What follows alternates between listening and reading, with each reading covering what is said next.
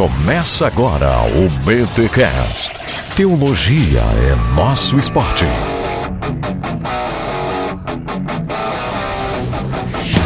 Muito bem, muito bem, muito bem. Começa mais um BTcast, o de número 55. Eu sou o Mark e se a política e a religião não se discute, hoje a gente vai matar dois coelhos com uma cajadada só. Isso aí. Galera, aqui é o Alex e o Jacobibo não tá aqui, então a gente toma o espaço dele, faz uma revolução e muda totalmente o BTcast. Ó, golpe. apoiado. Aqui é o Gutierrez e todo homem é um animal político, né? Sei lá. Foi o que eu pensei. Tem muitos que são mais, mais animais fáceis. do que políticos.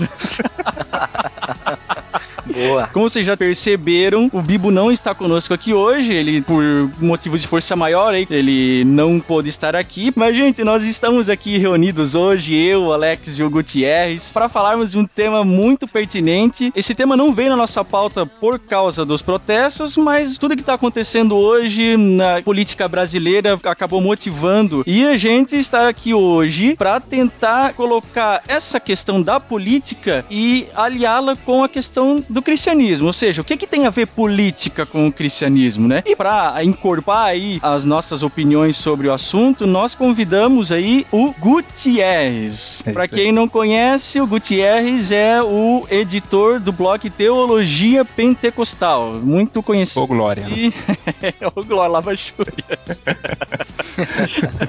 Pois é, eu sou um blogueiro, trabalho aí com esse blog, o Teologia Pentecostal, desde 2007. Porém, eu gosto também bastante de política. Política, economia, filosofia são assuntos que me interessam bastante. Então, por isso que o Mac achou, pô, esse cara aí gosta de discutir política. E realmente eu gosto, é um assunto que me interessa bastante. A minha formação é em jornalismo, Olha aí. E quando você faz uma faculdade de jornalismo, então você se envolve muito com ciências humanas de maneira geral, né? Então a política vem antes da minha formação como jornalista. Eu sempre gostei do assunto. Hoje eu faço mercado financeiro de capitais, não tenho formação propriamente dita em teologia, porém é um assunto também que eu venho estudando desde a adolescência e tenho bastante interesse. Mas é isso aí. É um assunto para mim muito, muito divertido. Esperamos que você, ouvinte, possa ser muito edificado pela conversa que nós temos aqui hoje, né? A gente tem o costume aí de trazer um papo mais teológico, mas hoje a gente vem aí trazer um pouco de política para sua vida da importância que isso pode ter na sua vida e se você entender isso de uma forma mais coerente, inclusive de um prisma ou de um pano de fundo bíblico, por dizer assim, né? Pessoal, então antes de a gente ir pro nosso bate-papo, vamos aí para o Concílios e Guilhotinos.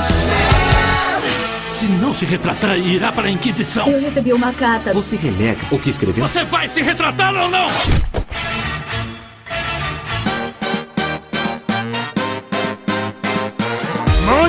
Ouvinte! Agora é hora de ter o nosso Ed Flado com leitura de e-mails aqui no BTCast. Viemos aí do BTCast 54 com o reverendo Leandro Lima sobre o arrebatamento e tivemos aí cabeças explodindo. O pessoal no Twitter já deixou vários recadinhos aí dizendo quanto esse episódio foi animalesco. Os comentários ainda estão rolando lá, de modo que esse BTcast, o 54, já chegou aí entre os 10 mais populares, entre os 10 mais comentados. Olha aí, quer dizer, a gente acertou mesmo a mão em gravar esse episódio sobre o arrebatamento. O pessoal gostou muito, né? Tá muito claro lá nos comentários, galera. Foi show de bola, tá sendo show de bola a interação de vocês. Se vocês que ainda têm dúvidas, continuem colocando os seus comentários lá na postagem, que na medida do possível eu aqui, o Mac, vou tentar responder as suas dúvidas, beleza? E no nosso concílio de hoje temos muitos papiros aí, muitas cartas seladas com anéis reais mandados pra nós. O primeiro deles é da Sabrina Alves da Silva. Ela diz: Olá pessoal, meu nome é Sabrina Alves Jesus da Silva. Olha, essa é crente até no sobrenome. Eu estudo na FLT e estou no segundo ano de faculdade. Já conhecia há um tempo o site de vocês, mas nunca tinha parado pra ouvir. E confesso que cada vez que ouço o BTcast eu entro em êxtase. Olha, não sendo êxtase a base de arruasca, tá bom. E ela ainda continua aqui dizendo que a gente faz uma teologia simples, compreensível e que com certeza é mais fácil pra pessoa, né, que não conhece teologia, ouvir a gente do que aí ler o Carnes, o Braten, o Hotel McGrath.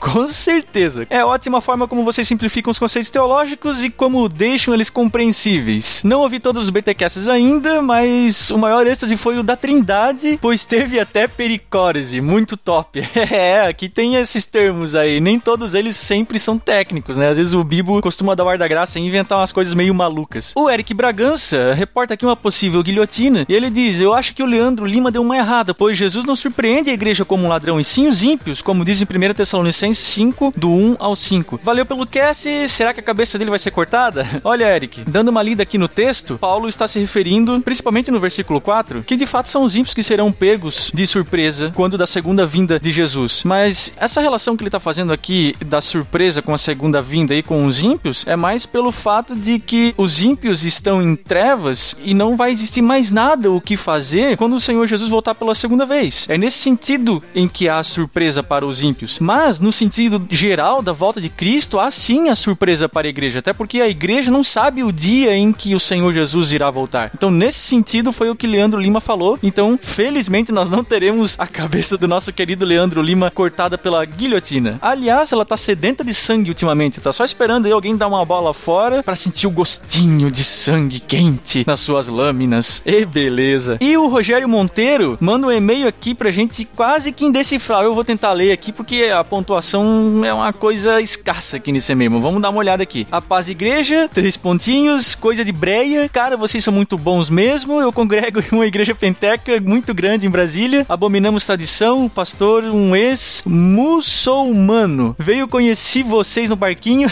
Manda um abraço pra eles. Agora ouvi o podcast a respeito de evangelizar nas ruas aqui em Brasília e tem muitos que saem nas ruas com folhetos de caixa de som. Muito bem. Mas na igreja CCMF temos blitz de jovens nos bares, em shopping, são salvas-vidas com coletes e tudo mais e tomos outros ministérios. 30 levando a palavra. Obrigado por ler meu e-mail. Rogério, como diria o Melhorança, sensacional.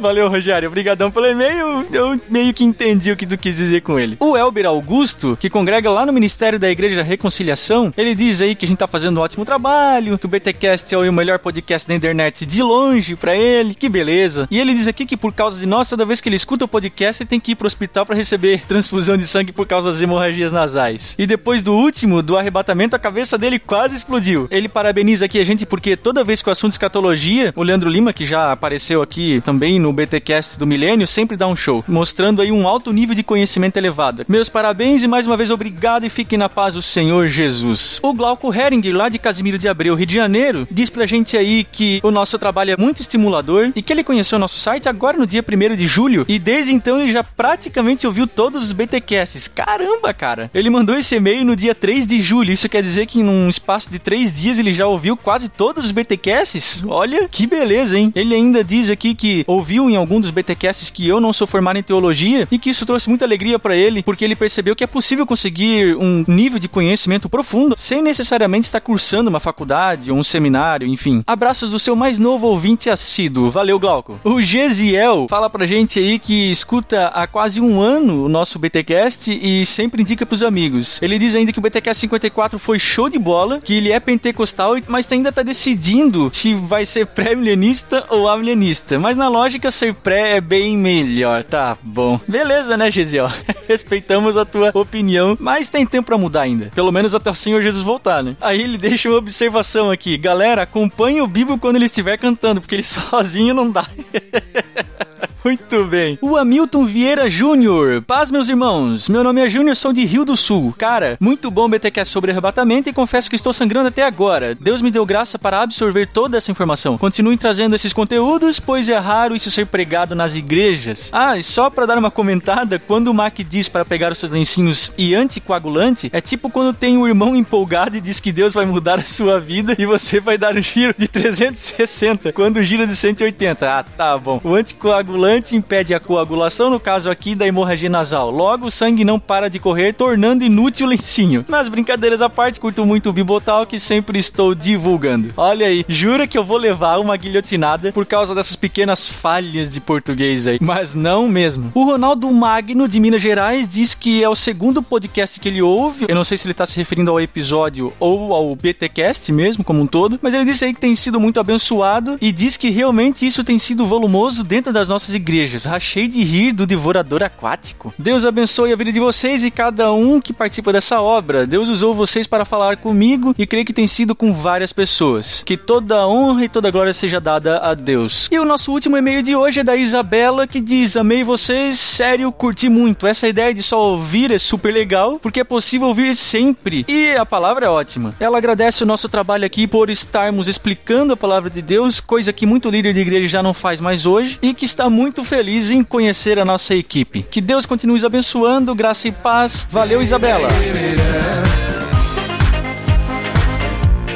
E estamos sentindo falta dos áudios do efeito BTcast. Ô pessoal, olha só, não é difícil. Você não precisa editar, aliás, não deve editar, manda ele brutinho mesmo, do jeito que você gravou, e manda pra gente as suas impressões, o seu efeito BTcast. A gente gosta muito de receber esses áudios dos nossos ouvintes. Beleza, pessoal? Faz uma forcinha aí, diz pra gente o que, que o BTcast tem feito na tua vida. Agora, galera, um assunto que diz respeito a todos vocês é o seguinte: a maioria dos ouvintes já sabe que eu, o Mac, é quem faz a edição dos BTcasts. Eu uso meu notebook pessoal, a minha máquina, só que ela já tem 4 anos. Tá bem velhinha, tá complicado o negócio, tá desligando sozinho, tá dando tela azul. Então tá tenso gravar e editar os BTcasts aqui nessa máquina, de modo que eu tenho até medo de dar alguma coisa nela mais crítica, né? E acabar perdendo alguns arquivos importantes e tal. É claro que eu tenho backup da maioria das coisas que eu gravo aqui no computador, mas não dá para eu ficar vivendo também sempre nessa tensão de ah, vai estragar, não vai estragar. Até porque todo mundo sabe que essas coisas de informática aí tem prazo de validade e quatro anos pro notebook já tá aí de bom tamanho. Então ele tá dizendo adeus. O meu notebook está dizendo adeus. E para isso a equipe do BTCast se reuniu e a gente decidiu, meus queridos, fazer uma vaquinha, como a gente já fez uma vaquinha uns tempos atrás para comprar equipamentos, para poder pagar a atualização e a manutenção do próprio site. E agora a gente vai reiniciar essa vaquinha lá no site, justamente para juntar recursos para comprar um novo Note. Então, pessoal, em nome de toda a equipe BTcast, eu venho aqui deixar essa proposta. Você não é obrigado a nos ajudar. Você já nos alegra muito ouvindo nosso BTcast, passando ele para frente, retweetando, compartilhando no Facebook, curtindo e tudo mais. Show de bola. Se você se compadecer de nós e querer dar uma forcinha, você pode entrar no nosso site, vai ter um link nessa postagem para você poder doar. A gente também vai fazer uma postagem especial só para essa questão do levantamento de recursos para a compra de um Note, mas vai estar linkado aqui na postagem desse episódio. Mas aí você pode perguntar: quanto que vocês querem arrecadar? A nossa meta é chegar a 3.500 reais. Isso dá para comprar um Note muito bom. Nós nem estamos mirando em comprar MacBook nem nada disso. A gente quer comprar um produto de qualidade e que atenda às necessidades de edição. Obviamente aí a gente vai ter um certo prazo para isso, até porque o meu Note não vai durar para sempre. E se esse prazo chegar e a gente porventura não tiver conseguido arrecadar todo o valor, a gente vai comprar o que o valor permitir. Então, se até o prazo final estipulado por nós tiver lá dois mil reais, nós vamos tentar comprar o um Note com esse valor. Então, pessoal, conto com a ajuda de vocês, com a disposição de vocês. Novamente, vocês não são obrigados. Isso aqui, sabe, de forma alguma é pressão nossa. A equipe BTcast só acha que pode contar com a ajuda daqueles que nos ouvem. Então, desde já, toda a equipe BTcast agradece não só a audiência de vocês, mas a ajuda de todos aqueles que puderem estar colaborando com essa iniciativa. Já como forma de agradecimento a todos aqueles que contribuírem, independente de qualquer valor, tá? A equipe BTcast vai estar sorteando dois livros entre todos aqueles que tiverem doado,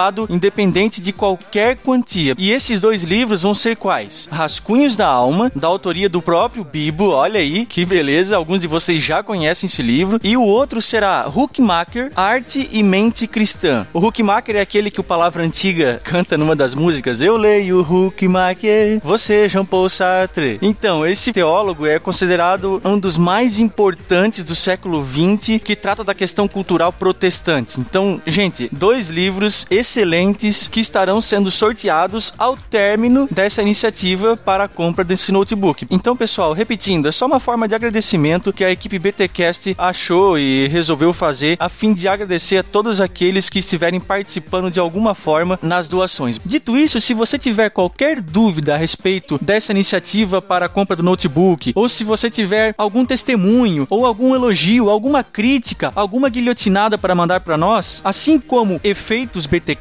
você pode mandar um e-mail para podcast@bibotalk.com. Nas redes sociais, você pode nos achar no www.facebook.com/bibotalk e os nossos perfis no Twitter é @mac_mal, @bibotalk e @stanefer. Mas agora chega de recados e vamos para esse papo que vai desintegrar os seus glóbulos vermelhos. Política e cristianismo. Será que sai alguma coisa, pessoal? Confere aí, crente.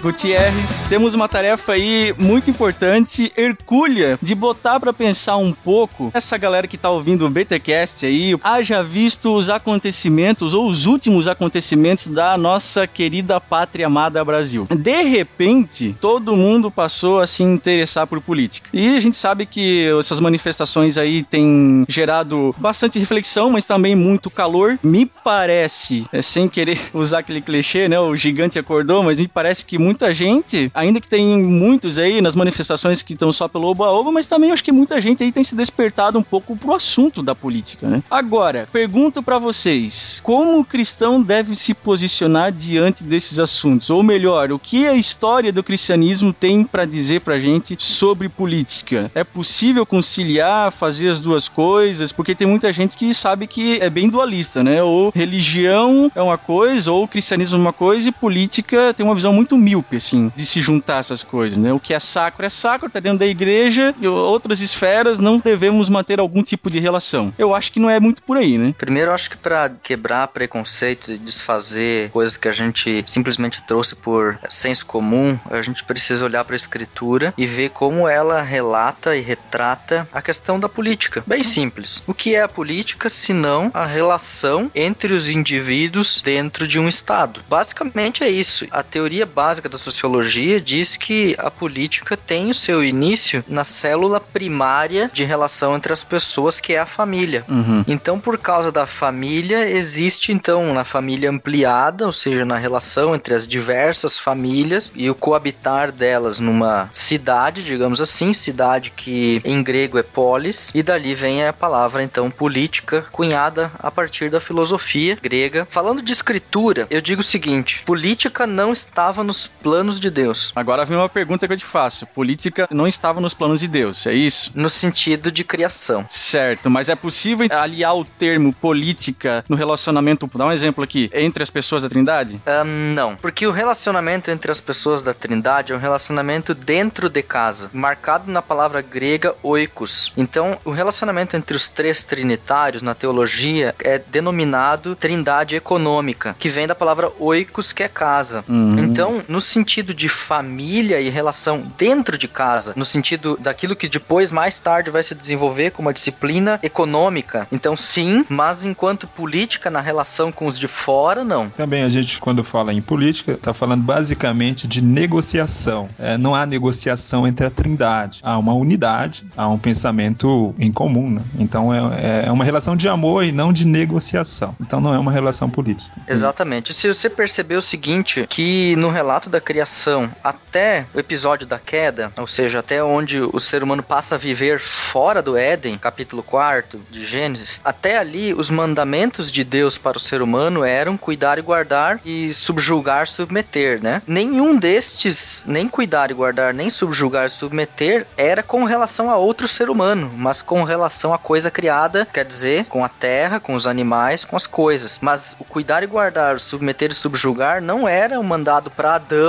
mandar na sua esposa, em Gênesis 1 a 3, mas com relação à criação. Por isso não havia qualquer mandamento de Deus no sentido de relacionamento entre as pessoas.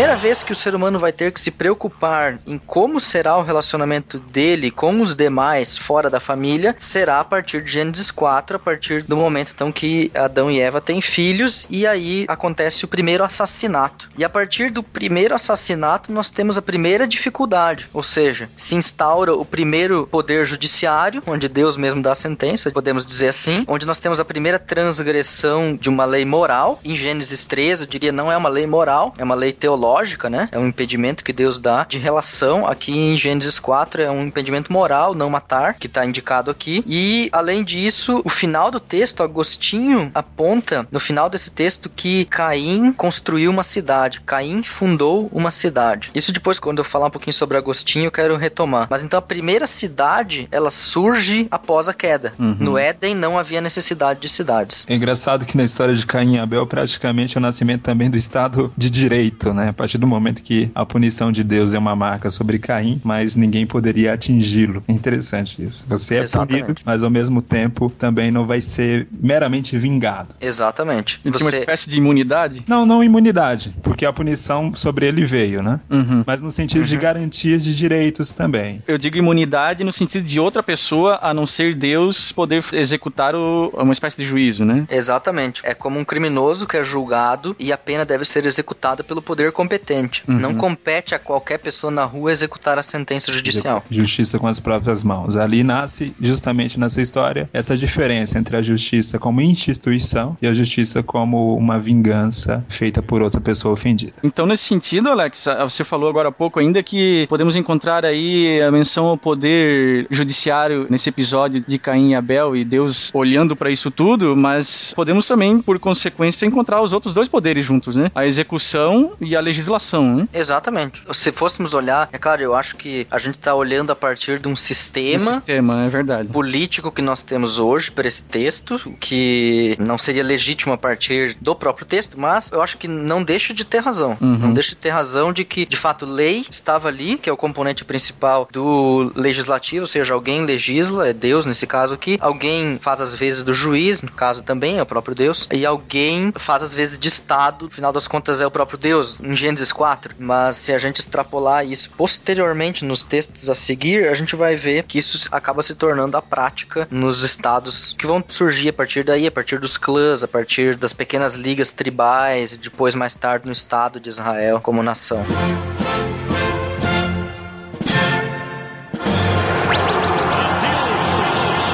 Eu acho que vale a pena muito, não sei se, se o Alex queria comentar a lei mosaica, mas comentar, para mim, o, o principal texto político da Bíblia, que é Mateus 22, 22, né?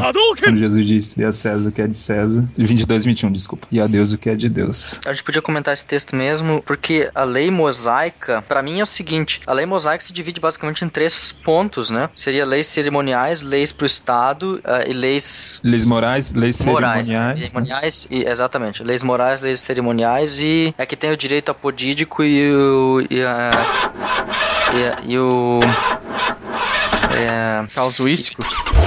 Casuístico, exatamente. E daí, o apodídico é tipo os 10 mandamentos, o casuístico é fez, acontece, tipo código penal. Uhum, efeito e causa, né? Efeito e causa, exatamente, e tem as leis mais específicas que são de cerimonial, né? O que continua valendo após Cristo são basicamente o direito apodídico, é, os dez mandamentos. A lei cerimonial não tem mais valor. E o direito causa e efeito, aí o Causuístico.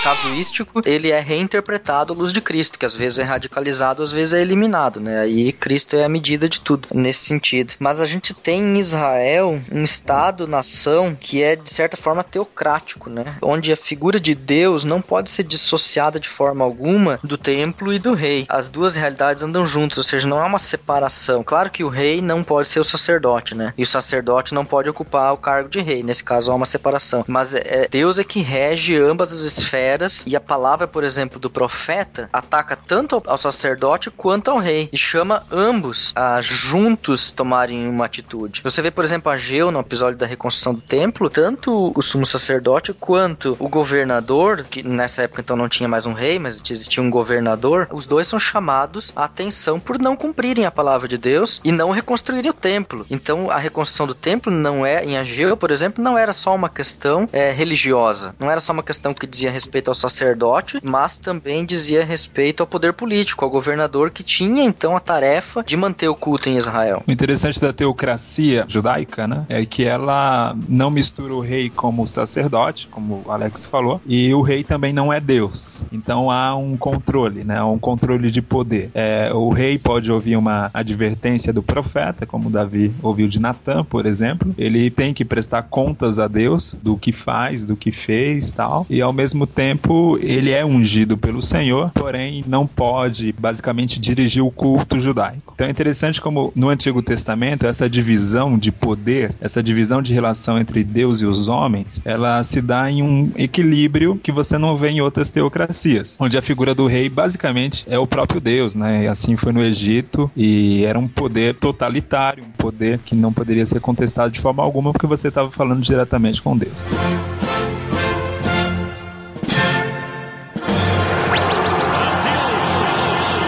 Pois é, gente, vocês estão falando aí, estão jogando bastante coisa na minha cabeça, na cabeça do pessoal que está ouvindo, mas vamos pegar uns textos aqui e trabalhar neles, né? Por exemplo, Mateus 22, 21, eu acho que um dos textos aí mais conhecidos, até por quem não é crente, enfim, tá na boca do povo, né? Parte 18, né? Jesus, porém, conhecendo essa malícia, disse: Por que me experimentais, hipócritas? Mostrai a moeda do tributo. E eles lhes apresentaram dinheiro. E ele disse-lhes: De quem é esta efígie e esta inscrição? Dizem eles: De César. Então ele lhes disse: Dai, pois, a César o que é de César e a Deus o que é de Deus. A ideia que salta ao texto, sem fazer uma análise mais acurada aí, é de que temos duas esferas aí, e aí corrobora até para aquela opinião que eu acabei qualificando como míope lá na entrada, de que as duas coisas devem estar separadas, né? O que a gente faz para Deus é de Deus, está numa esfera espiritual, e o que a gente faz nesse mundo está nessa esfera material. Mas me parece que não é bem assim. Pois é, eu sempre falo, é uma opinião muito pessoal, que para mim um dos assuntos mais complicados ao estudar a Bíblia e ao passá-la, né, ao ensiná-la numa escola dominical, em um púlpito, é justamente o que continua e o que descontinua na relação entre Antigo e Novo Testamento. Quando eu me deparo aí com Mateus 22, 21, eu vejo claramente que Jesus está justamente estabelecendo um novo caminho, ou seja, ele está descontinuando uma tendência, uma posição teocrática do Antigo Testamento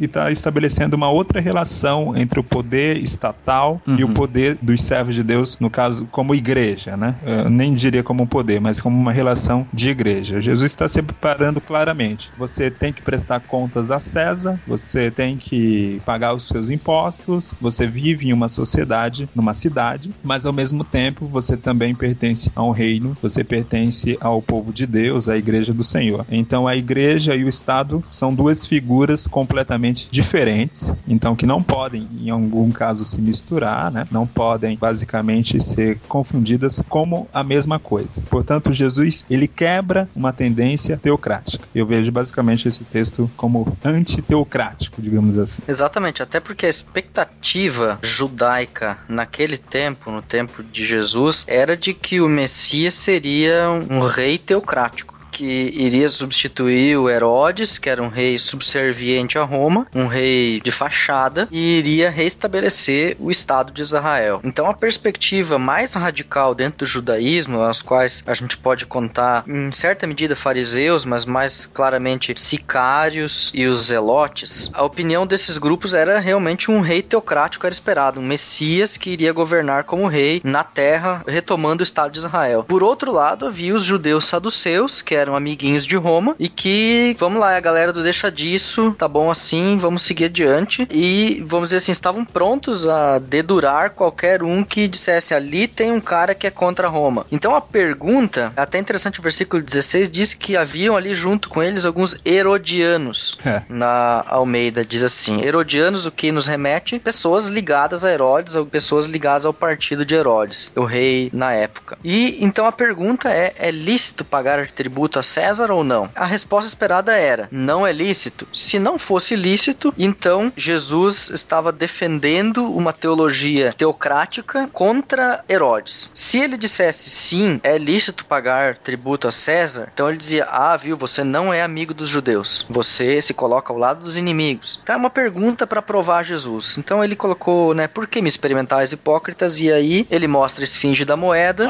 César, e então ele deixa bem claro: debaixo desta esfera de poder político, econômico, civil, quem manda é César. O imposto é uma lei estatal a qual eu devo obedecer. Do outro lado, ou seja, na esfera teológica, na esfera do reino de Deus, quem manda é Deus. Então eu tenho que obedecer a ele. Então ele coloca bem claro essas duas esferas que talvez nem para os judeus estava assim tão claro a existência de duas esferas lado a lado de poder. A pergunta é: Jesus não deixa claro como essas duas esferas se relacionam. Ele deixa claro que existem duas esferas e que a cada uma é devida uma certa honra. É, isso é Mas verdade. qual é a honra devida a cada uma delas? A Deus a gente sabe, isso é lógico. É, o primeiro mandamento nos deixa muito claro qual é a honra devida a Deus. Mas e ao Estado? Até onde vai o limite do poder do Estado e até onde Deus concede ao Estado a honra que nós devemos dar a ele, né? Então qual é a relação e quais são os limites da relação?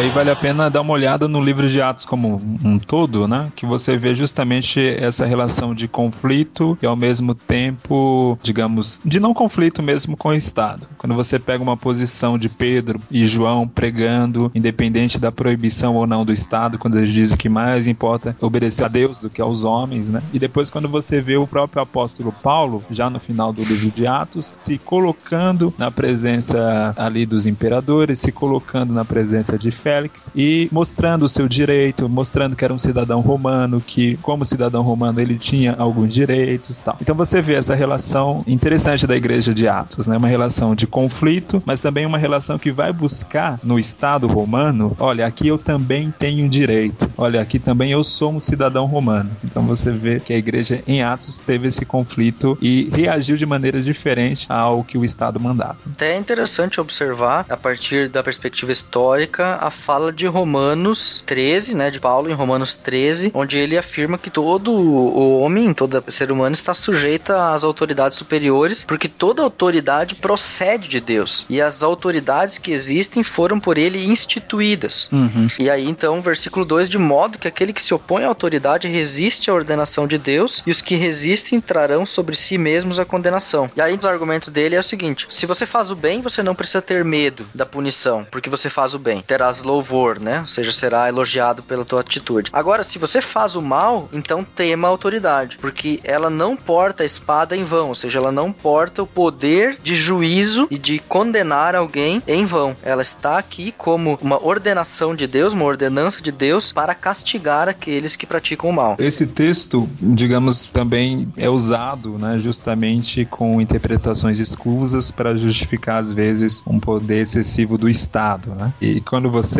lê o texto, é muito claro que o apóstolo Paulo está falando em autoridade como instituição e não como uma pessoa, né? não como Exatamente. é, exatamente a pessoa de César. Logo porque César também é um título, né? Vamos lembrar bem, não é basicamente a pessoa. Então, quando você pega esse texto de Romanos e tenta colocá-lo sobre determinada figura histórica, determinada figura de autoridade, tá basicamente distorcendo o texto. Como o Alex mostrou muito bem, Paulo está falando de uma relação do poder em si, né? da instituição de autoridade, e não de uma pessoa específica.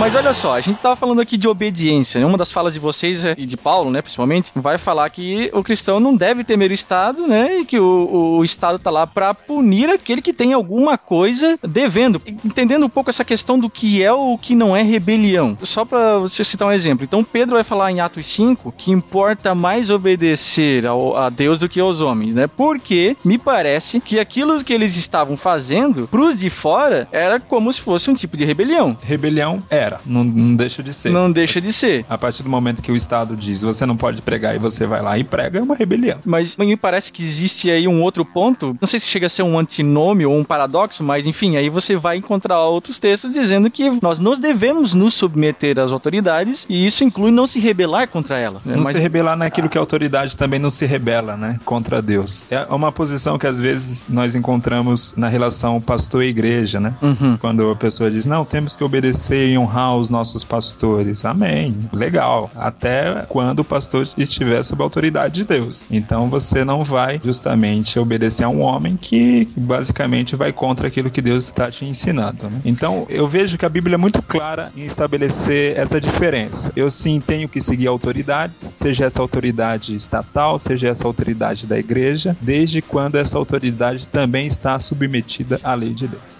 a desobediência civil, ela é teologicamente possível, justificada, quando a autoridade constituída não se pauta pela lei maior. Digamos no Estado democrático de direito, onde há uma constituição, a partir do momento que a autoridade não se coloca mais sobre a constituição, a partir do momento em que ela não defende mais a justiça tal qual pré-definida pela Carta Magna, então nós temos o direito de desobediência civil. Eu uh, vejo dessa forma também também. Então, olhando do ponto de vista teológico, de que há uma lei maior, que é a lei de Deus, e a partir do momento em que a autoridade quer se colocar na cadeira de Deus e quer tomar o poder de Deus ou impedir que as pessoas cultuem a Deus ou falem de Deus, que é essa lei maior e suprema sobre todos, então a gente tem o direito de desobediência civil. É claro que a gente vai sofrer com isso, ou seja, são os casos de perseguição estatal que a gente ainda continua vendo no, nosso mundo. Mas a gente tem esse direito sim, e Deus não nos castiga por isso, bem pelo contrário, ele espera isso de nós. Imagina a situação hoje de um cristão na China, né? A China é tão bem falada hoje, está sendo vista pelo mundo todo. É, mas uma coisa é você viver em Xangai, em Pequim, e outra no interior da China. O interior da China é horrível, tanta pobreza também e perseguição intensa ao evangelho. E é um dos lugares onde a igreja mais cresce no mundo, né? Justamente quebrando a uma obediência ao Estado chinês chinês. E é interessante que o Estado chinês não tem relação também com o Vaticano, porque o Vaticano não quer submeter a Igreja Católica a ser uma igreja, digamos, autorizada oficialmente pelo Estado chinês. Né? Então, essa posição de ser desobediente ao Estado para agradar a Deus é uma posição que milhões de cristãos estão vivendo exatamente nesse momento. Então, não é algo tão fora da nossa realidade, tão distante da nossa realidade. Infelizmente, o mundo convive com isso e não está muito distante de nós. Podcast.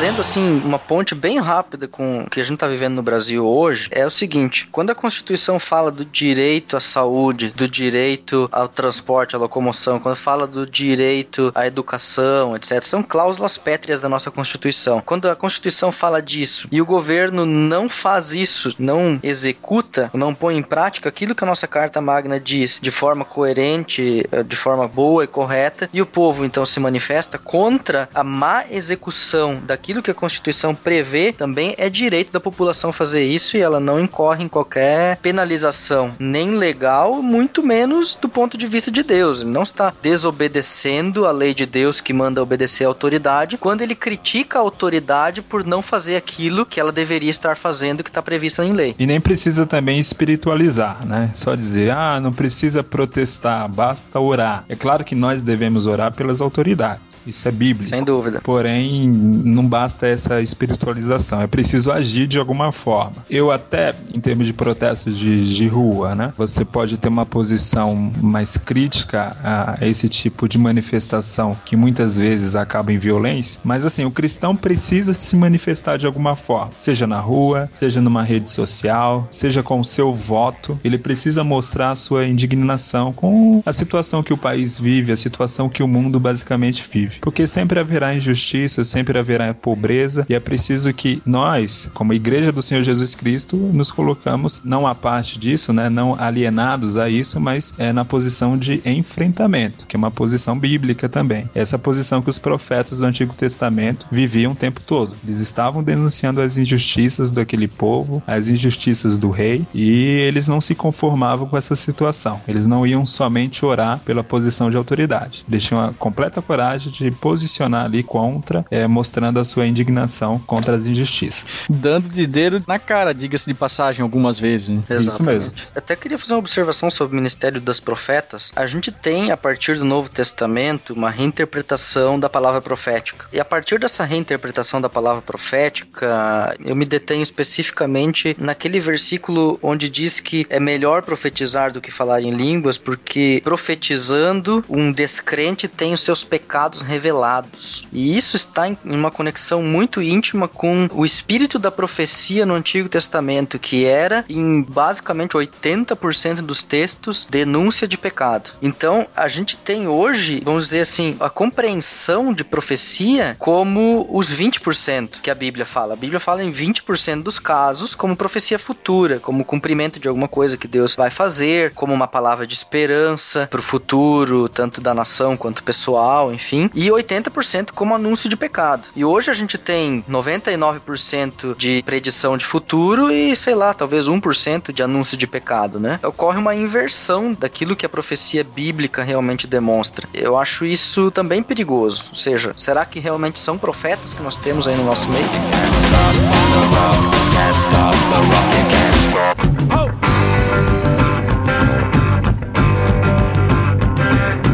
só queria fazer uma observação em cima da observação do Alex, porque às vezes eu vejo também uma interpretação que, na minha visão, não condiz com o texto de Coríntios. Né? Por exemplo, eu já ouvi de alguns dizendo: o importante, no caso da profecia, é mostrar a nossa indignação contra a injustiça. Ou seja, resumindo, profecia basicamente como protesto contra pecados sociais. Acho uma interpretação perigosa em que sentido? Porque ela não honra um texto, o texto bíblico de Coríntios. Né? Apesar de revelar o pecado, seja o pecado social, ou seja, o pecado moral ou individual, a profecia ela é uma denúncia de pecado, é, mas quando você estuda o texto de Coríntios, você está vendo que a relação ali é com o culto, né? Basicamente com o culto cristão, é a profecia no contexto do culto. Então isso é muito diferente de fazer uma poesia contra determinada injustiça, uhum. fazer uma música, por exemplo. Aí tem alguns que vão assumir uma posição assim: o Chico Buarque cantando uma música de protesto na ditadura militar brasileira eis ali um profeta. É um tipo de posição, assim, meio piegas, na minha opinião.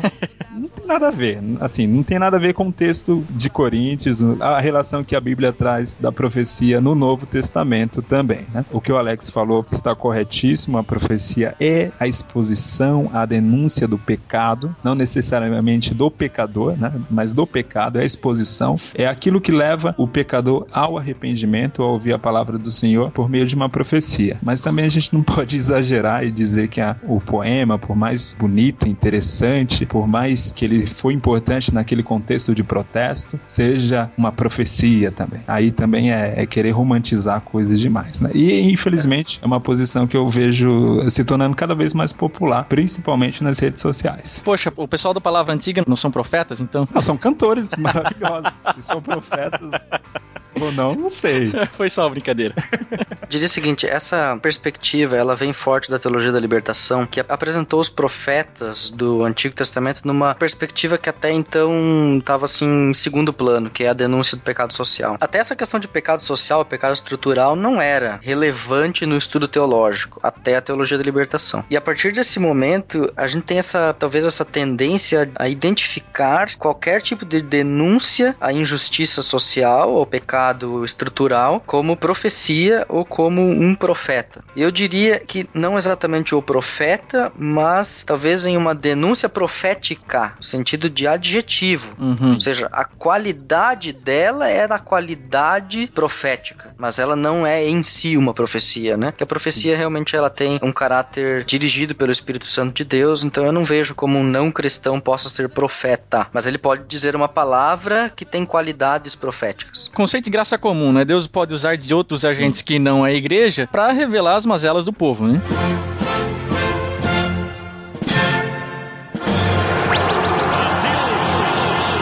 Outra coisa, sobre a relação ainda dos profetas do Antigo Testamento, algo que a teologia da libertação falha barbaramente ao resgatar esses profetas, é que assim, só apresenta o profeta como aquele em posição de denúncia contra o rei, aquele de posição de denúncia contra um governo específico. Mas assim, o profeta do Antigo Testamento arrebentava com o rei, mas arrebentava também com o povo. O rei está pecando, mas o povo também é pecador. Não existia uma romantização do povo. É, e digo mais, ele não só fazia isso, como ele se colocava dentro, né? Correto também. E mostrando que a ira de Deus ia cair sobre os governantes, mas também sobre aqueles que sustentavam e sobre os governados também. Porque o pecado, pecado é, é geral, né? Por que, que eu falo isso? Porque quando a gente vive nessa situação de um despertamento cívico no país, às vezes se tem muita romantização da voz das ruas, né? Assim, é algo, uma posição que eu sempre procuro tomar cuidado com isso, né? É legal você ver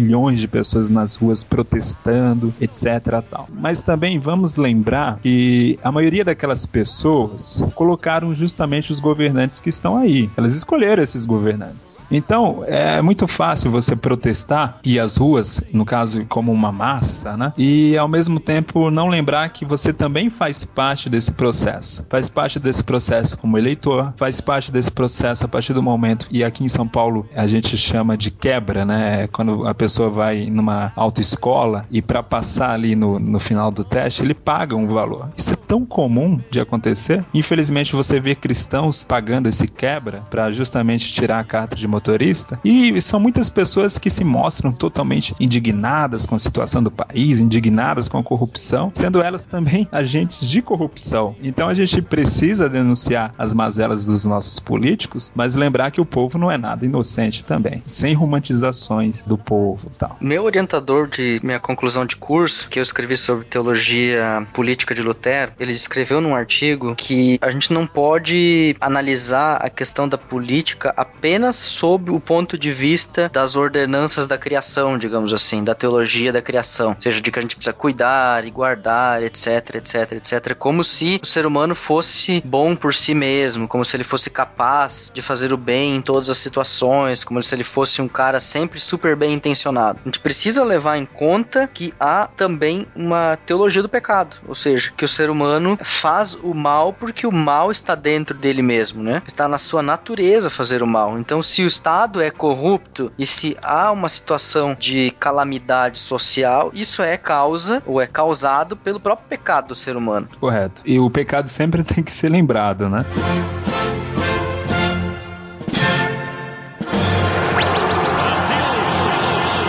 Ainda voltando um pouquinho da questão da teologia da libertação, talvez um dos principais problemas dessa teologia é justamente o abandono do conceito de pecado, ou então resumir tudo a pecado social. Exatamente. Eu ia dizer, a transferência é? do conceito de pecado como uma questão individual para uma questão social. Mas isso, Gutierrez, acontece não só na teologia da libertação, senão em todas as teologias que tendem a uma união, como diz Niebuhr, a uma união entre uma amálgama entre cultura e cristianismo, seja o liberalismo Orígenes, por exemplo, com a filosofia, ou mesmo o gnosticismo, fazem uma união entre fé cristã e a cultura de forma que o pecado ele é muito relativizado enquanto grandeza individual. Por outro lado, também o pessoal que faz uma rígida separação entre cultura e fé cristã, como por exemplo o movimento monástico ou Tolstói, por exemplo, Anabatista. Eu falo Tolstói porque Tolstói tem vindo muito. Eu tô olhando as timelines e é sempre verdade. de novo tá vindo Tolstói aí. E qual que é a ideia dessa rígida separação? É de que o pecado reside na sociedade e que pelo cumprimento da lei moral eu consigo alcançar a minha própria salvação, ou vamos dizer assim, numa versão mais moderna, a minha santificação. Que a salvação, então o pessoal fala que é de graça, né? Mas a santificação é a minha conquista, né? Pois é, sendo que ela então, também deveria ser de graça. Pois é, daí ela é a minha conquista, né? Então se faz esse tipo aí, né? Eu me agarro na lei moral de Deus e assim, cumprindo ela, eu me afasto do pecado que mora na sociedade, que ele tá fora. E se então eu afastar os meus filhos da sociedade, eu vou afastar eles do pecado. Vocês já ouviram falar, e devem saber até melhor do que eu, que existe uma outra vertente, ela não é nova, eu sei que já tem outros expoentes da história da igreja que já defenderam isso, o próprio Calvino, mas tem os reconstrucionistas que tentam extinguir o poder do pecado, seja na vida do Estado, seja na vida do povo, através da instituição ou da reconstrução né, das leis do Antigo Testamento ou de leis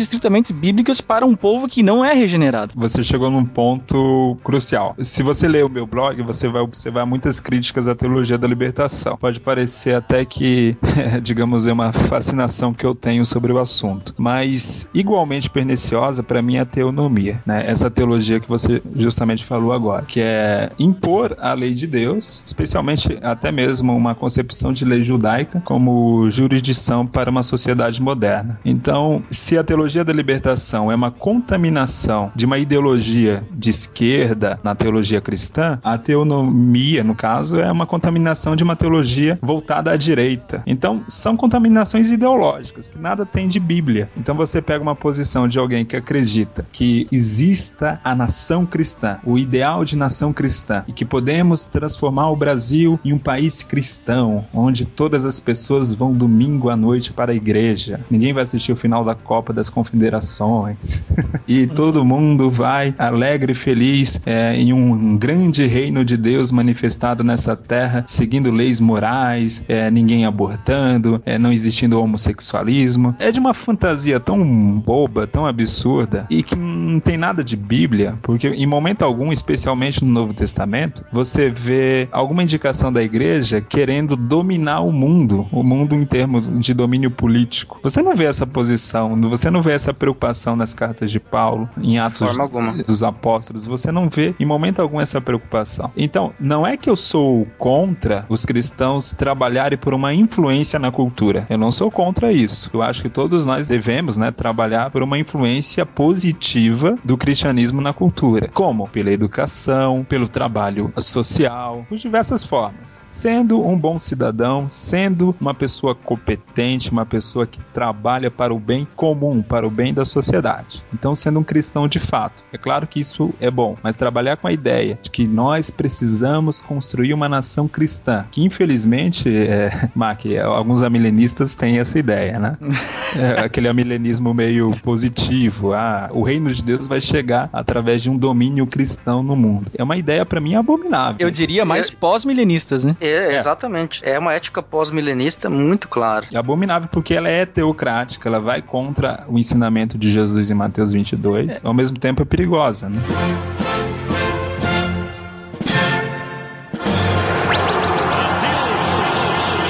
Mas isso já não pode ser encontrado lá em A Cidade de Deus com Agostinho? Então, olha só. A Cidade de Deus de Agostinho, ela apresenta uma forma de entender a história da humanidade e a questão da política que marca a compreensão bíblica desde a publicação de Agostinho até os dias de hoje. Por quê? Agostinho distingue o seguinte: a cidade de Deus e a cidade dos homens foi fundada após, ele usa como analogia aqui, não como realidade, que foi exatamente ali fundada, mas ele usa como analogia o seguinte: ela foi fundada por Caim e Abel. Abel agiu por amor a Deus. Ele ofereceu sacrifício porque ele amava Deus e ele queria honrar a Deus. Caim apresentou sacrifícios por amor próprio, porque ele queria aparecer e ele queria mostrar o quanto ele era bom. Da rejeição do sacrifício de Caim brota então a ira que leva Caim a assassinar o seu irmão Abel. Abel então inaugura a cidade de Deus, a cidade celestial porque ele é o primeiro a ir pro céu, certo? Nessa perspectiva, a sua oferta foi aceita. Se a gente olhar do ponto de vista cristão, que há um céu, então Abel foi o primeiro a ir para o céu. Ele inaugurou a cidade celestial. Caim inaugura uma cidade terrena, porque o texto bíblico diz que ele funda uma cidade. Então ele funda uma cidade terrena baseada no amor próprio. Então Agostinho usa essa distinção. A cidade terrena tem o amor próprio como base, e a cidade celestial tem o amor a Deus como base. E aí ele analisa toda a história bíblica de Israel, do Antigo Testamento Testamento à luz dessa distinção. Depois ele analisa toda a filosofia e a história de Roma à luz dessa distinção e apresenta um posicionamento diante de um fato muito grave. Ou seja, acontecia que em 410 Roma foi invadida pelo rei visigodo Alarico. Isso aconteceu em 24 de agosto de 410. Os pagãos acusavam os cristãos de que essa invasão e essa destruição de Roma, o saque de Roma, aconteceu porque Roma abandonou o culto culto aos deuses pagãos. Então essa era a acusação dos pagãos contra os cristãos. Além disso, pesava a acusação de que a partir de 391, 392, Teodósio I havia proibido a prática do paganismo e não só isso, também ordenado a perseguição civil, perseguição estatal daqueles que cultuavam o paganismo. Então, a partir de 391, os antes perseguidos cristãos passaram a ser perseguidores de pagãos, e essa foi uma das razões pelas quais os pagãos consideraram que a culpa da queda de Roma foi dos cristãos. Então, Agostinho precisava se defender ou defender a fé cristã diante desse embate. Por um lado, porque Deus permitiu que o Império Cristão Romano fosse desestruturado, saqueado por Alarico, um visigodo, e como responder aos pagãos que estavam dizendo: olha, a culpa disso é porque vocês abandonaram os deuses. Então, Agostinho trabalha a partir dessas duas perspectivas, né, do amor a Deus e do amor próprio. Ele analisa toda a história, como eu falei, e as duas cidades não são dois conceitos estanques que não têm relação uma com a outra. O cristão é cidadão da cidade celeste e vive na cidade terrena como peregrino. A cidade celestial é o padrão e o alvo pelo qual os cristãos devem transformar a cidade terrena, ainda que no final o cristão saiba que a cidade terrena nunca se tornará na cidade celestial. Eis o ponto. Então, o cristão sabe que a cidade terrena não tem como ser a cidade celestial. Ele vive aqui como peregrino. Agostinho é muito claro nisso. Então, a visão de Agostinho é de uma transformação e não de uma conformação. O cristão transforma a cidade terrena porque ele tem como alvo a cidade celestial, não aqui, lá fora. Mesmo assim, então ele é chamado a dar a sua contribuição, como o Gutierrez falou, amor ao próximo, a justiça, a educação, enfim, a transformação da sociedade brota da ação cristã é, nesse mundo aqui, porque o cristão transformado, ele não vive mais pelo amor próprio, mas pelo amor a Deus.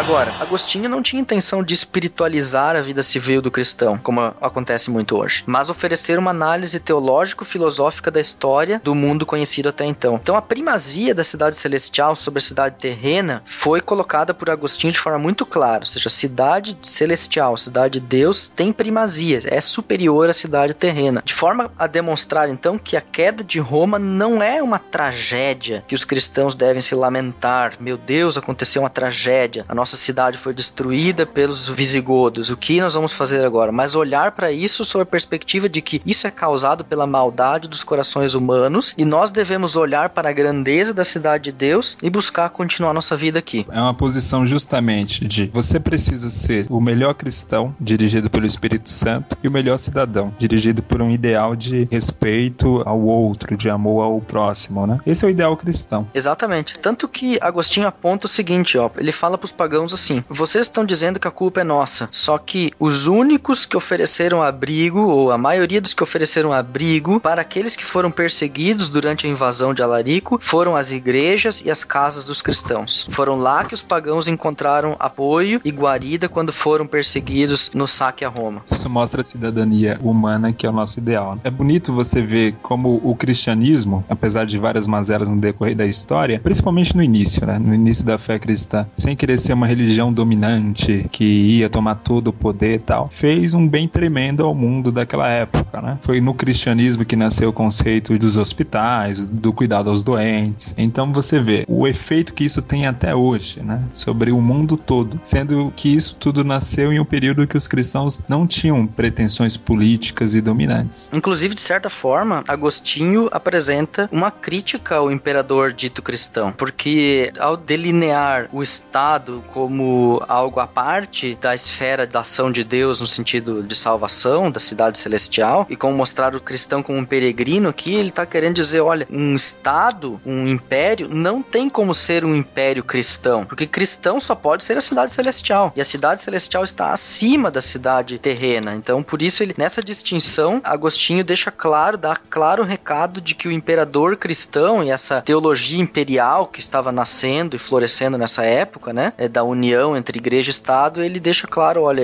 essa é uma praga que a gente precisa cuidar. Palavras proféticas, né? Nesse sentido, sim. E, E justamente proble- não foram ouvidas. o problema é como as pessoas interpretaram Agostinho, não o que ele disse. Nessa relação de interpretação de Agostinho, me parece que Calvino levou isso além do que devia, não foi? Porque o que ele tentou instituir em Genebra vai muito nessa linha de teologia reconstrucionista, né? De querer fazer uma cidade ou um, um governo que imponha morais cristãs a um povo que não é redimido. Calvino fez isso. Por mais que alguns calvinistas neguem, ele fez isso. Ele fez isso, sim. A história não tem como negar que esse foi uma falha, ou seja, é algo que foi feito lá é, em Genebra.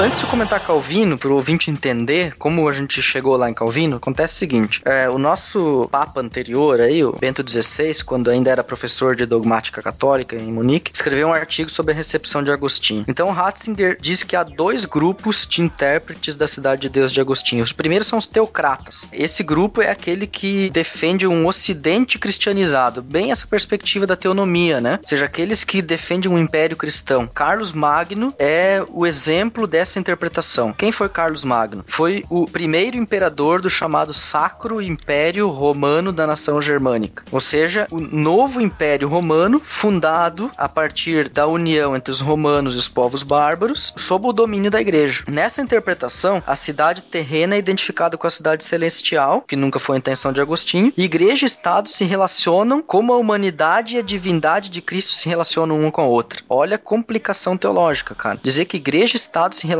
assim como a humanidade e a divindade se relacionam em um só Cristo. Isso dá um medo tremendo.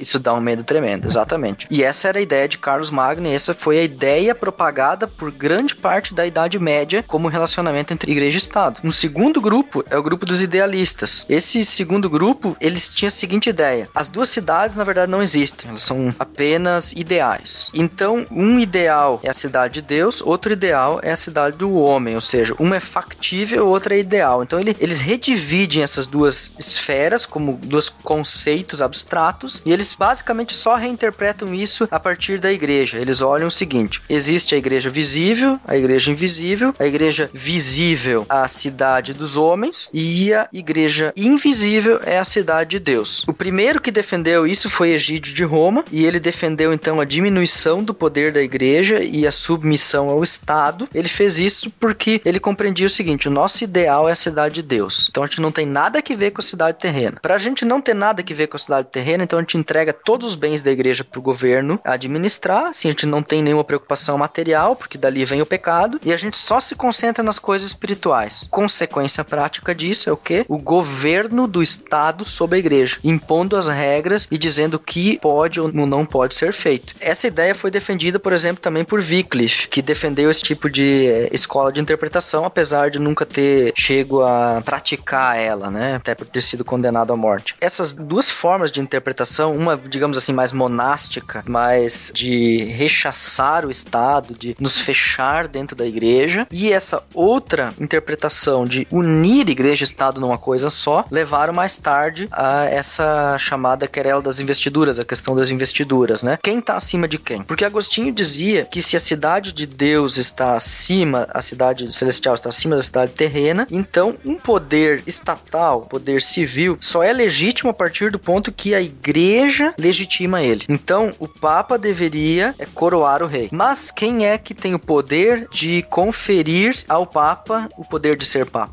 Aí, alguns diziam, essa outra via, monástica, digamos assim, ela dizia, não, isso é o Estado que tem o direito, porque o Estado é que controla o poder. Então, o Papa, como um exemplo de poder, o seu poder só pode derivar do poder do Estado. Então, essa luta levou a toda uma questão de papas e antipapas, enfim, foi toda uma controvérsia. A gente já comentou isso rapidamente num, num outro BTcast aqui, não vem ao caso, mas você vê que levou a vários séculos de brigas entre igreja e Estado, até na época de Tomás de Aquino, onde novamente houve uma certa, digamos assim, paz. Tomás de Aquino sintetiza essa teologia política de união entre igreja e Estado numa simbiose tão grande que a gente não consegue mais saber o que, que é o que.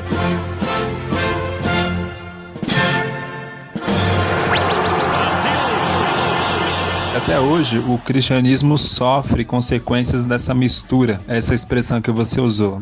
Você não sabe bem o que é a igreja, o que é o Estado, né? Quando você vai falar sobre cristianismo para uma pessoa que normalmente se considera mais esclarecida ou influenciada ainda pelo iluminismo francês, vai sempre lembrar da Inquisição, que é um ponto de associação é, máxima né, do Estado e da igreja, porque, até explicando um pouquinho melhor, a Inquisição é algo abominável. Porém, digamos, alguém matava, abusava sexualmente de uma mulher, ele ia ser morto pelo tribunal também da Inquisição. E isso caiu também na conta da igreja. é interessante você fazer essa observação, porque assim, a igreja, digamos assim, também não leva só o bônus, mas vai levar o ônus do poder estatal. Então, uhum. por isso que ela deve ter completa separação entre igreja e Estado, não pode de maneira alguma ter essa mistura, porque sob o Estado, isso o próprio Deus estabelece também isso em Romanos 13, sob o Estado está o poder, o poder de punição. E a igreja não é a casa da punição, a igreja é a casa da uhum. graça, né? Exatamente. Então, quando você mistura a instituição punitiva com a instituição da graça, vira uma bagunça. Cara, até para continuar sobre esse assunto, é bom a gente ver como Lutero e Calvino, Mark comentou de Calvino antes, agora eles entram na, na jogada aqui. Ambos reinterpretaram Agostinho. Isso é claro quando a gente percebe que ambos falaram de uma dimensão espiritual, de um governo espiritual e de um governo civil, governo secular. Então, a gente percebe que em ambos, tanto em Calvino quanto em Lutero, eles tomam de empréstimo esse conceito da cidade de Deus e a cidade celestial e a cidade terrena de Agostinho. A questão é como eles reinterpretam o relacionamento entre essas duas cidades. Creio que está claro para ambos, tanto Lutero quanto Calvino, que a cidade celestial tem a primazia. Por quê? Primazia no sentido de que Deus está acima de tudo, né? Calvino interpreta, eu vejo assim, essa primazia no sentido da soberania de Deus, soberania de Cristo sobre as duas esferas, o governo espiritual e o governo civil. Enquanto que Lutero faz uma separação. Ele diz que sob a autoridade civil Deus governa através do poder civil e no governo espiritual Deus governa ele mesmo por meio de Cristo e do evangelho. Então a partir dessa distinção de Lutero é que ele consegue dizer, seja no reino de Deus, quem manda é o evangelho, a graça, a salvação, o alvo de Deus com a igreja é salvar pessoas para a vida eterna através de Cristo, através do evangelho. O alvo do governo é coibir o pecado, promover a paz e o bem para todas as pessoas por meio da lei, que também vem de Deus. Ou seja, Lutero coloca duas palavras que são de Deus usadas de maneiras diferentes, porque Lutero faz uma diferença bem clara entre lei e evangelho. Ou seja, lei serve em primeiro lugar para coibir o mal, promover a paz, isso na segunda tábua, e o evangelho serve para promover a salvação. E aí ele faz essa diferenciação entre o governo espiritual e o governo civil. Já Calvino interpretava que as duas tábuas permanecem juntas. E porque as duas tábuas permanecem juntas, apesar de ele distinguir entre governo espiritual e governo civil, ele dizia que a tarefa do governo civil é defender a lei, ou seja, agir a partir da lei, só que se ele mantém as duas tábuas da lei junta, o que pertence à primeira tábua? A fé, a honra a Deus. Ou seja, compete também ao governo civil a religião, o âmbito da religião, até mesmo com obrigação. Por isso a questão da obrigação de ir ao culto no domingo. You know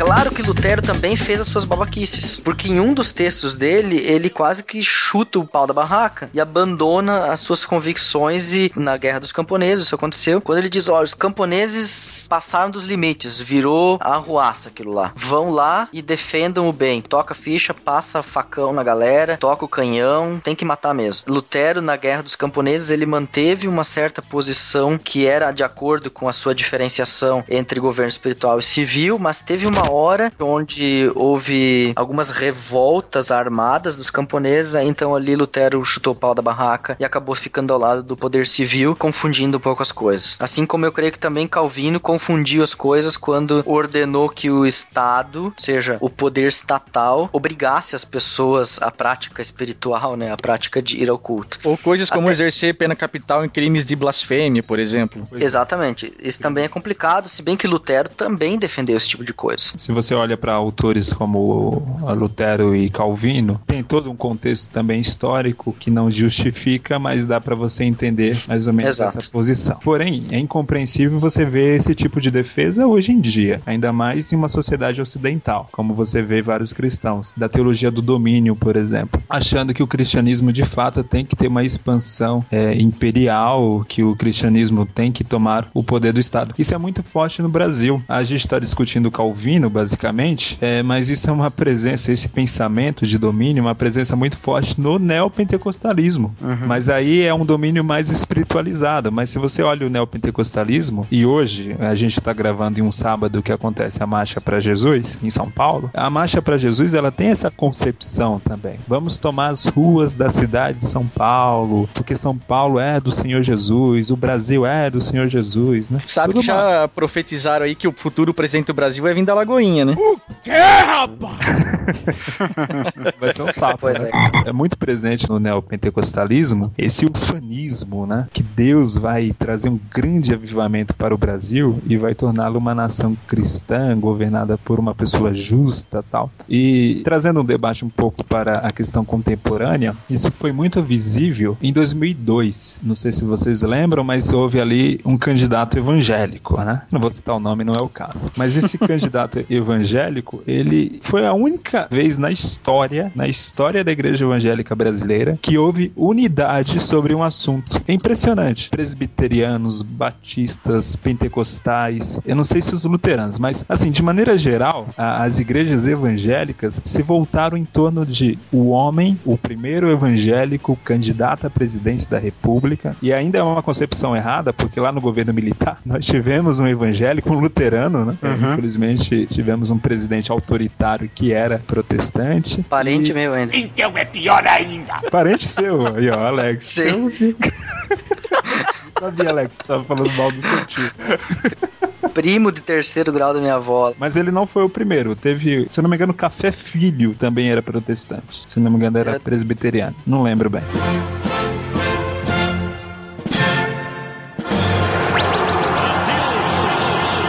Bom, mas aí teve aquela unidade em torno do candidato evangélico. Parecia naquele momento que o Brasil estava passando por um avivamento, sabe? Era uma coisa assim meio bizarra. E hoje eu dou graças a Deus que aquele homem não ganhou. Apesar de não ter nenhuma simpatia pelo outro candidato que ganhou, nenhuma mesmo, mas assim, eu dou graças a Deus que ele não tenha ganhado. Que as ideias políticas do cara são, na minha visão, completamente equivocadas. E aí você vê como a igreja às vezes se abraça um fanismo, né? É, essa ideia, o Brasil vai ser do Senhor Jesus, que é uma concepção antibíblica, que não tem nada, né? Assim, você tem até uma base histórica, mas base bíblica mesmo para defender esse tipo de coisa, você não tem. E eu sempre repito, eu tenho um texto no blog, não existe nação cristã. Isso é uma uhum. utopia, não existe, nunca existiu. Inclusive, quando você lê autores e teólogos, alguns teólogos norte-americanos costumam muito muito lembrar do nascimento dos Estados Unidos. Quando você lê alguns reformados, vou citar o um nome, por exemplo, John MacArthur. Né? John MacArthur, que você lê, ele sempre lamenta pela secularização dos Estados Unidos e lembra, nossa, como nós nascemos puros, não sei o quê. Os pais fundadores americanos eram cristãos autênticos, tal. Papo furado. Os pais fundadores dos Estados Unidos eram deístas. O Thomas Jefferson era deísta, não era cristão. Você teve uma base que lembra alguma coisa da Bíblia? Tem. Tem uma influência cristã? Tem. A concepção de liberdade foi algo maravilhoso? Foi. É uma democracia sólida há mais de 200 anos? É. Mas dizer que aquilo era basicamente um grupo de cristãos fiéis às sagradas escrituras que construíram uma nação livre e democrática, não sei o que, papo furado. Esse é fruto da teologia do destino manifesto, né? Isso é bem claro na, na questão dos Estados Unidos. A questão da nação cristã, eu como luterano, eu me aproprio da teologia de Lutero no sentido de que ele dizia o seguinte, que se você quiser ter uma nação cristã, então o que, que isso vai acontecer? Você vai ter que institucionalizar o evangelho. Institucionalizando o evangelho, você institucionaliza o quê? O perdão dos pecados. Logicamente, ninguém vai ser mais punido. Porque você vai chegar diante de um juiz e dizer assim: o que, que você fez? Matei. Tá perdoado, meu irmão. Vai, não peques mais. Isso é muito complicado, cara. Isso é muito complicado. Como é que você vai manter um Estado desse jeito? É impossível. Então, o que se fala, na verdade, de Estado cristão é simplesmente utilizar leis vetrotestamentárias ou uma ética convencionada cristã como molde para um Estado andar e caminhar. O que, digamos assim, também é complicado, né? Porque num Estado democrático, não é só a opinião dos cristãos que vale. Correto. É a opinião da maioria. Gostando dos cristãos ou não, é a opinião da maioria. O que eu vou lutar como cristão é para que a opinião da maioria não faça com que a minoria sofra. Sim. O que seria um desamor, né? O que seria uma atitude injusta. Havendo a liberdade de cada um de professar a sua fé, de viver a sua fé, de viver a sua moral individual sem ser por isso maltratado, tá tudo ok.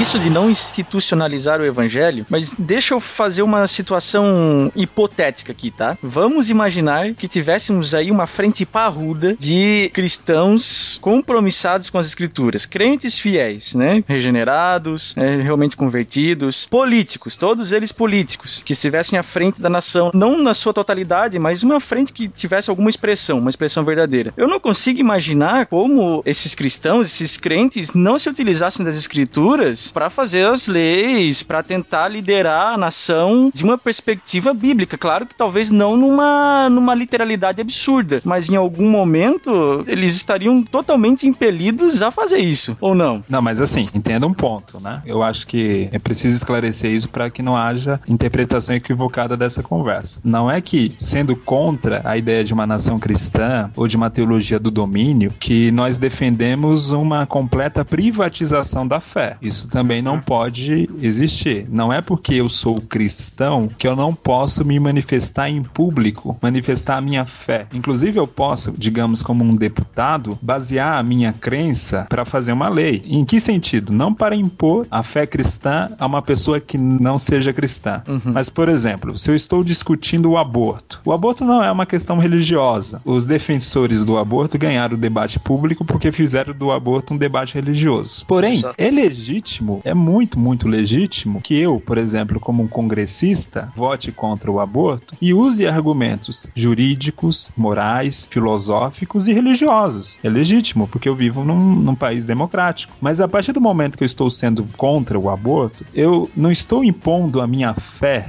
a outro. Entende a diferença? Eu não estou dizendo que aquela pessoa, por exemplo, que não pode praticar o aborto, ela tem que fazer isso para ser salva, para ser cristã, para que possamos ter uma sociedade sociedade livre da ira de Deus. A questão não é essa. Aí já é um pouco diferente se eu defendesse uma lei absurda do tipo que as pessoas precisam frequentar uma igreja. Digamos, se tivesse uma lei idiota dessa. Uhum. Uma lei como todo brasileiro deve batizar o seu filho na igreja. Alguma coisa do tipo. Aí seria algo completamente religioso, sem nenhuma justificativa moral, filosófica, sociológica, e seria uma imposição autoritária. Mas assim, lembre bem, eu como cristão seja eu um bancário, seja eu um professor ou um político, eu preciso também manifestar minha fé de maneira pública. Eu não posso privatizá-la. Uhum. Aquela coisa, eu só vou viver minha fé dentro da igreja ou dentro de casa. Mas quando eu chegar na praça pública, na ágora, ou seja, jogar minha capa cristã fora. E outro ponto, Inclusive,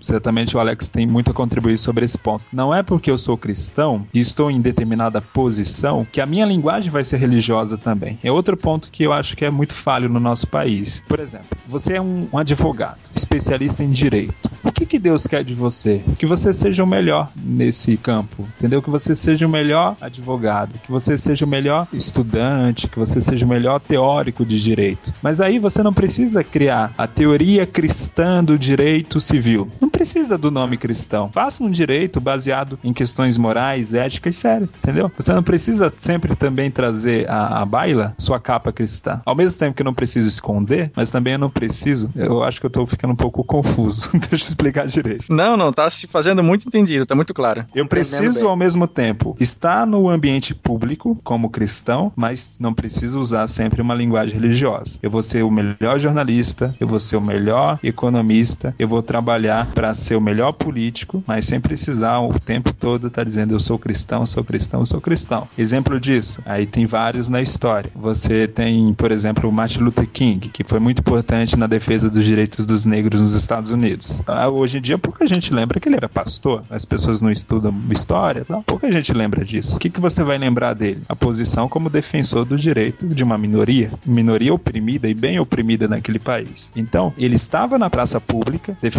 algo justo, biblicamente justificável, porque para Deus não há acepção de pessoas, ao mesmo tempo sem precisar falar como um pregador mesmo, né? É, sem usar uma retórica de pregador, sem precisar usar toda uma linguagem cristã. Ele estava na praça pública. Se alguém perguntasse a ele se ele era cristão ou se ele estava fazendo aquilo motivado por Cristo, ele ia dizer que sim, mas ao mesmo tempo sem parecer piegas.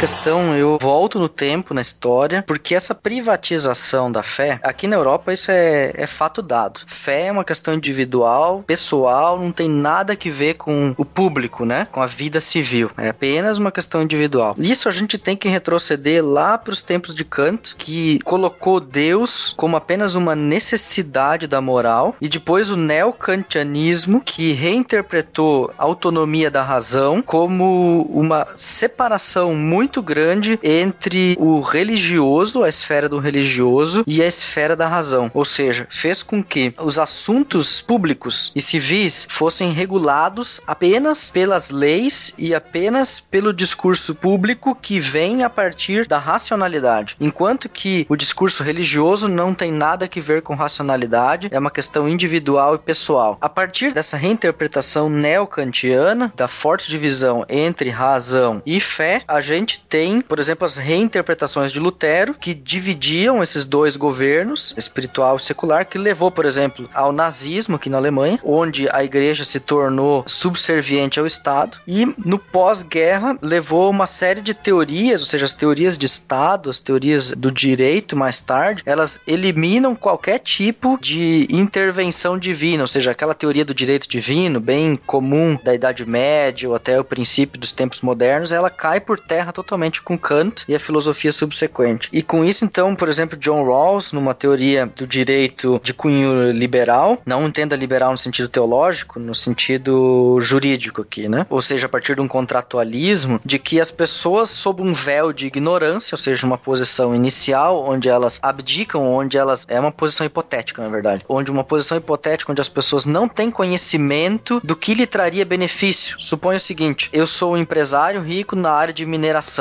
se eu for deputado constituinte, então no suposto véu de ignorância, eu legislaria sem saber que benefício uma determinada lei poderia trazer para o meu negócio. Esse é o véu de ignorância. Então o legislador se vestiria desse véu de ignorância e produziria uma constituição justa, porque nenhum dos que ali estão defendem direito para si, senão o direito para todos, e todos ignoram de que forma a legislação poderia trazer benefício para si mesmo. Essa é obviamente uma posição política liberal e contratualista. Kantiana, sem sombra de dúvida. Um dos principais teóricos do liberalismo, von Mises, era kantiano, realmente bem influenciado por Kant em toda a sua formação econômica e filosófica. E aí, nessa discussão com Rawls sobre como uma constituição justa seria formada, o filósofo Jürgen Habermas, ele aponta o seguinte, que, primeiro, é impossível a posição de véu de ignorância, porque ela é hipotética demais. Ninguém conseguiria chegar lá. Acho que essa é uma crítica, se fôssemos dizer teológica, também bem consistente. É impossível a posição de véu de ignorância, simplesmente porque a bondade. Aonde, né, cara? Aonde? a segunda coisa é que ele diz o seguinte: o liberalismo político força o cidadão religioso a uma carga que o cidadão não religioso não tem. Significa o quê? Que o cidadão religioso precisa transformar todo o seu discurso moral em forma filosófica para ser aceito. Então Habermas diz que isso isso é uma injustiça contra os cidadãos religiosos. Ele não está defendendo só cristão, ele está defendendo todos os cidadãos que têm uma religião. Ele diz: é injusto com os cidadãos que têm uma religião que eles precisem transformar todo o seu discurso moral e ético em forma filosófica para que isso seja aceito pelos demais como uma fundamentação de moral válida. Então, isso vai um pouco contra o que o Gutierrez falou, mas era uma posição de Habermas que eu achei interessante. Ou seja, é claro que a gente não precisa, como o Gutierrez falou, eu concordo com ele, não precisa chegar diante de um tribunal e dizer a Bíblia diz isso, isso isso, e pronto. Diante de um tribunal, um advogado se espera que fale do direito tal qual se encontra nas nossas leis, na Constituição, nos códigos que a gente tem. Não se espera que ele fale de Bíblia, mas a moral dele não precisa ser travestida. Ele tem sim o direito de expressar a sua moral tal como ela é, tal como ela está, porque se assim não fosse, então é, a gente está forçando alguém a dizer aquilo que ele não crê.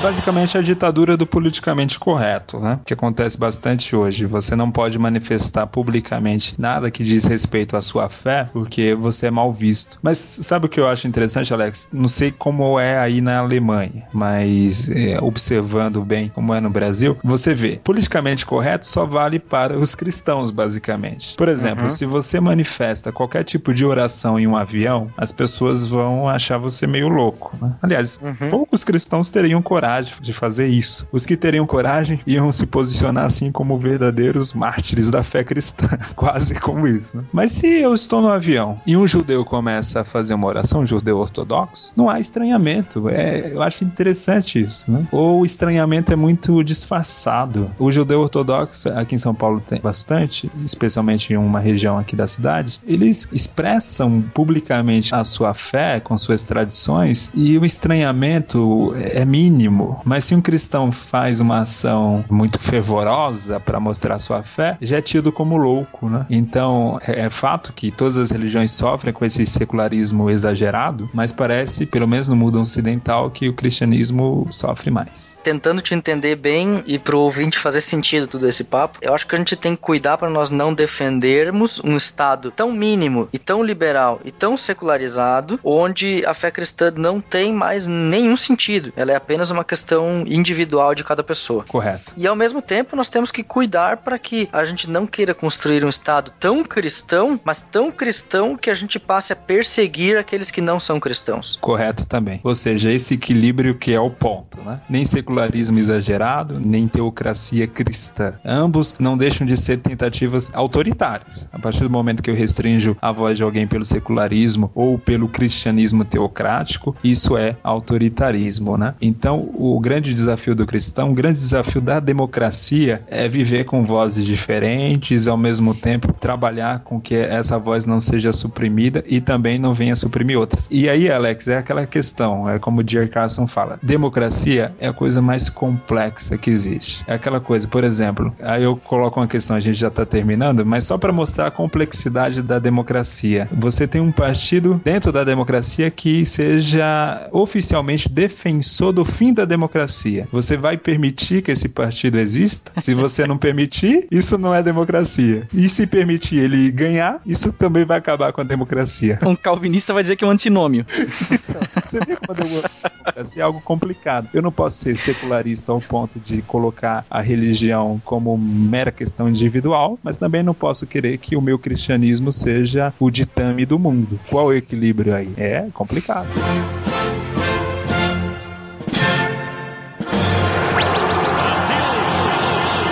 O equilíbrio é bastante complicado, mas eu diria o seguinte: há uma tentação muito grande para as nossas igrejas, e aqui cabe uma palavra quanto à relação Estado-igreja, bem curto para a gente poder terminar o pod. A função da igreja é testemunhar diante da política aquilo que Cristo fez por ela, ou seja, ele morreu por ela. Ou seja, o seu testemunho diante do Estado é um testemunho de justiça, de amor, de bom exemplo, de boa conduta, tudo aquilo que a gente já citou aqui. O que a igreja não procura diante do Estado é benefício para si mesma. Ou seja, eu repudio repudio toda forma de candidato pastor. Eu não quero dizer que pastor não possa ser candidato, mas eu repudio o candidato pastor. Significa, eu sou pastor, por isso vocês devem me eleger. Eu defendo que um pastor possa ser candidato no sentido, eu sou uma pessoa pública que quero me candidatar e tenho isso, isso, isso, isso, isso, aquilo para oferecer para os cidadãos dessa nação. Por questão de não processo, deveria até renunciar o, o ministério. É, renunciar, renunciar no, no sentido, sentido, de pedir uma licença, uma licença. Exatamente. Para não eu, confundir as coisas. Eu penso da mesma maneira maneira. Ou seja, o que a gente vê são pastores conseguindo ou se elegendo para cargos públicos para através deles buscarem benefícios para suas denominações. Isso é ridículo. Isso é total má compreensão da tarefa do Estado e colocar a igreja debaixo da mão do Estado, que ela passa a ser de certa forma subserviente aos ditames do Estado. Ela fica com o rabo preso, vou dizer assim, na linguagem bem popular. A igreja fica com o rabo preso com o Estado quando ela fica pedindo terreno, quando ela fica pedindo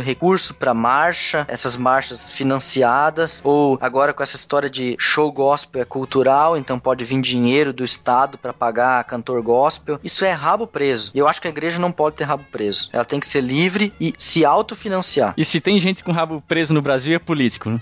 Exatamente.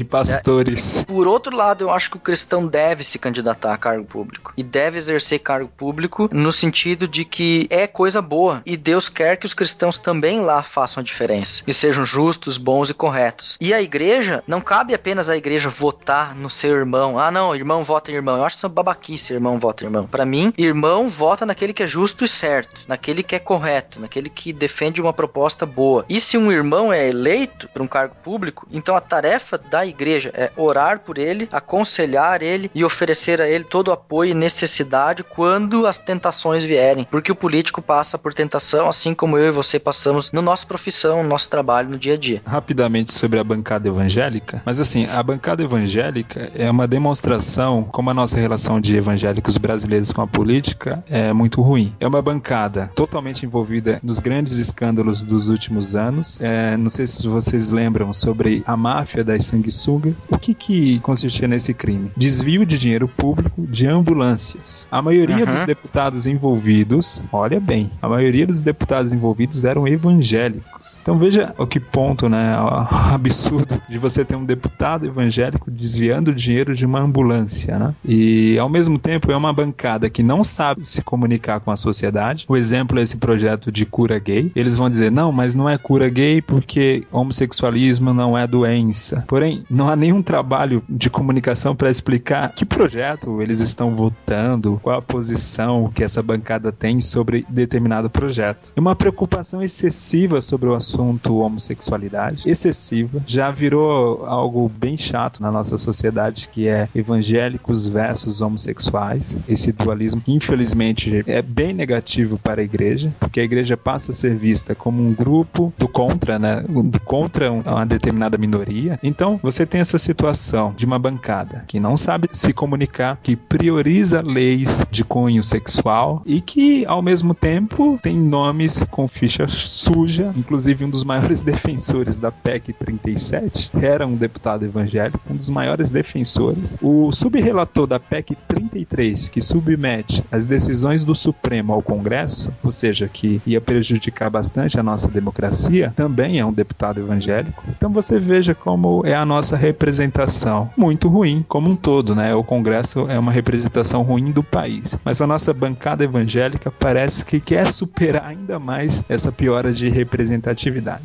Dito tudo isso, você Alex e você Gutierrez, fiquem com a bomba dos comentários porque ó, eu lavo minhas mãos, tá? Olha Pilatos, é um Pilatos né?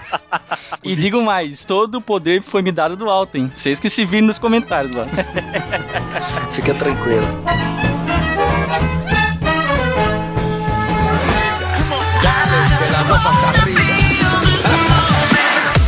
Bem, pessoal. Olha só o que que vocês tiveram aí nessa aí. Eu acho que vai mais de uma hora e meia de programa frouxo, frouxo mesmo. O Gutierrez e o Alex mandaram muito bem. Eu fiquei aqui só ouvindo, mas de qualquer forma, eu acho que é um BTcast aí que vai ser muito útil nesses últimos tempos, nesses últimos dias. Eu agradeço a tua vinda aqui, Gutierrez. Obrigado pela tua disposição Obrigado, de estar tá ajudando a gente aí com esse assunto. O Alex mandou bem zaço também, Alex. Então é isso, pessoal. Daqui a 15 dias temos outro BTcast e eu sou o Mac e espero que esse BTcast aí tenha me feito um ser mais politizado. Aqui é o Alex e que Deus te abençoe, te guarde e te faça uma pessoa sábia nas decisões que você precisa fazer na tua vida civil, política e que tu busque na comunhão dos santos a força e a palavra que necessitas para viver no teu dia a dia como peregrino nessa terra. E aqui é o Gutierrez, eu quero agradecer e nessa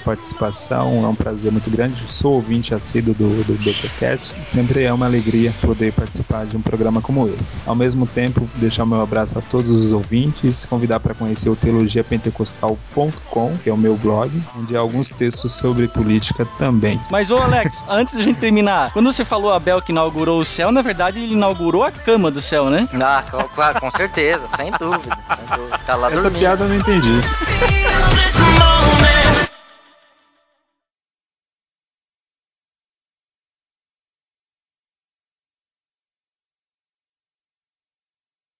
na sua vida e se você entender isso de uma forma mais coerente, inclusive de um prisma ou de um pano de fundo, de um pano de de um pano de fundo bíblico, por dizer assim, né? Pessoal, então antes de a gente ir para o nosso bate-papo, vamos aí para o Concílios e Guilhotinas.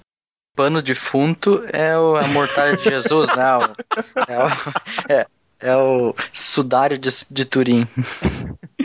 Ai, caramba. Deixa eu pegar outra versão aqui, que essa aqui tá complicada. Não é Novo Mundo, tá? Na, é, vem com essas... Nem styles, né? Não. Então, olha só, pessoal. Bibo. Bibo. Dá, dá falando de, da gente. Bibo, Bibo em, memó em memória. memória.